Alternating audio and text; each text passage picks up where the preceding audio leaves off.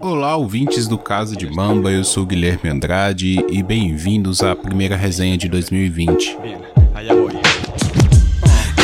Bom, para iniciar esse ano eu vou falar sobre o filme Origens Secretas. O filme está disponível na Netflix, é espanhol, dirigido pelo Davi Galan Galindo e protagonizado por Leonardo Sbaraglia, Verônica Eckeri e Javier Rey. Eu acredito que seja assim o nome deles.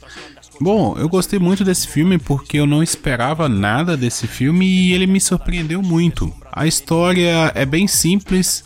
É um detetive vai investigar um caso de assassinatos em séries e para isso ele conta com a ajuda de um nerd. Os crimes, eles são ligados por terem origens dos heróis de quadrinhos. Então o assassino, ele recria as cenas ou os, o principal momento ali da origem de alguns heróis, Homem de Ferro, Hulk e, e por aí vai.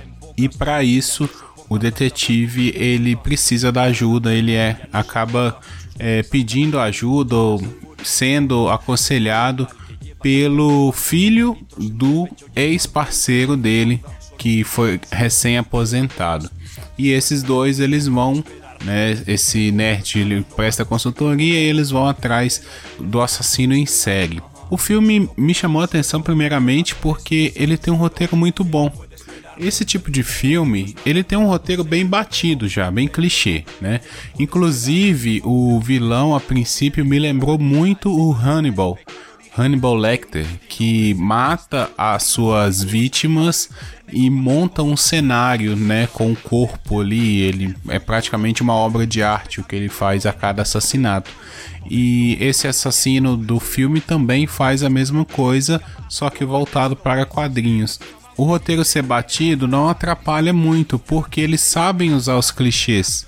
É um filme que tem uma premissa que é de certa forma original, que é um assassino que recria cenas de histórias em quadrinhos, mas não perde também é, essa originalidade, dá um, um ar né, novo pro filme que, que faz ele ser interessante. O desfecho do filme é muito interessante.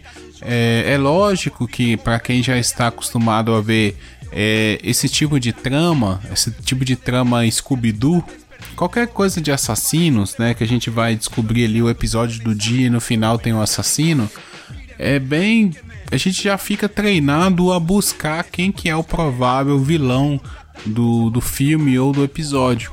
Tem algumas regrinhas, né, que o pessoal sempre segue. Geralmente o vilão aparece durante o filme, ele tem alguma ligação. Então, é, quando chega no final e é revelado quem é o vilão, é interessante, porque por mais que a gente espere que seja, né, que tenha a possibilidade de, desse personagem ser o vilão, ainda assim não é besta a revelação dele, não é simples. Né? Ele tem uma motivação legal, ele explica o que que ele ele quer, toda a forma como ele trabalha durante o filme, ele explica o que ele fez, né? E também não fica uma coisa didática, fica uma coisa bem dinâmica, sabe? Não fica algo cansativo a, a explicação, apesar de que é clichê e é normal é, o vilão fazer o seu discurso, né? Então a gente também está acostumado e o roteiro sabe utilizar disso de no momento final que o vilão vai se revelar, ele conta as motivações isso já faz parte, né? Já faz parte desse tipo de história. Então o filme sabe utilizar isso muito bem.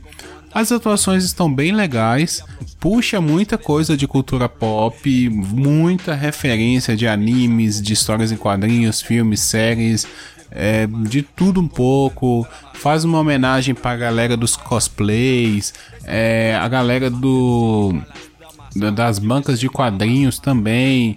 É, os cenários são bem parecidos com cenários de, de séries e filmes de quadrinhos, inclusive a loja de quadrinhos do, do Nerd lá que vai prestar consultoria é muito parecida com a loja de quadrinhos de Big Bang Theory. Tem referências a Senhor dos Anéis, a Game of Thrones, a Harry Potter, é, coisas de fantasia que não estão ligadas aos quadrinhos, eles também aproveitam Star Wars, é, Indiana Jones, né? Então, esse filme ele consegue também ser uma grande homenagem ao público nerd, sem também ser aquela coisa chata de ficar demonstrando, né? Tem vários easter eggs ali pelo filme que a galera com certeza que assistir esse filme vai curtir, pegar algumas referências. É, eu curti muito o filme. A, o básico, assim, para ficar a indicação é que é um filme muito divertido. É um filme de 1 hora e 40, não é cansativo. Ele tem um roteiro batido, mas ele sabe se utilizar disso. Né? Então, em 2020, o filme de agosto de 2020, nós já estamos cansados um pouco de desses filmes de super-heróis, porém esse aí consegue dar uma, uma puxada ali num, em algo que ainda não tinha sido explorado, que é essa paródia, mas ao mesmo tempo não é uma paródia.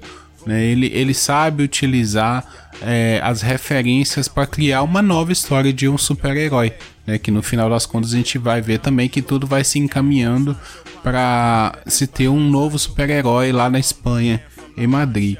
O que eu posso dizer sobre o filme é isso. A direção é muito boa também, é bem simples, mas é muito boa, não compromete em nada. É, os figurinos são muito bons. Então, como eu disse, tem uma homenagem ali pra galera do cosplay. Então, os cosplays que são feitos são muito legais, é, muito bem feitos. E, e, representa bastante. É, foi uma grata surpresa esse filme, gostei muito mesmo. É, indico para todo mundo que gosta de histórias em quadrinhos, que gosta de histórias de super-heróis. Vou mandar isso daqui para essa indicação para alguns amigos que eu sei que curtem esse, essa temática e com certeza vão se divertir com esse filme. É um ótimo filme para se ver quando você está cansado, que você quer ver uma coisa divertida, né? Esse filme serve para isso também.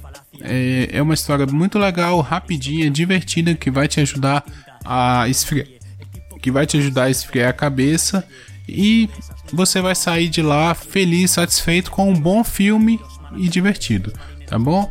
É, esse é o episódio de hoje. Esse mês as coisas estão saindo um pouco mais devagar aqui no podcast. Né? Antes eu estava lançando muitos episódios, agora eu estou um pouco mais ocupado, então eu vou fazer o esforço de pelo menos uma vez por semana trazer algum episódio aqui.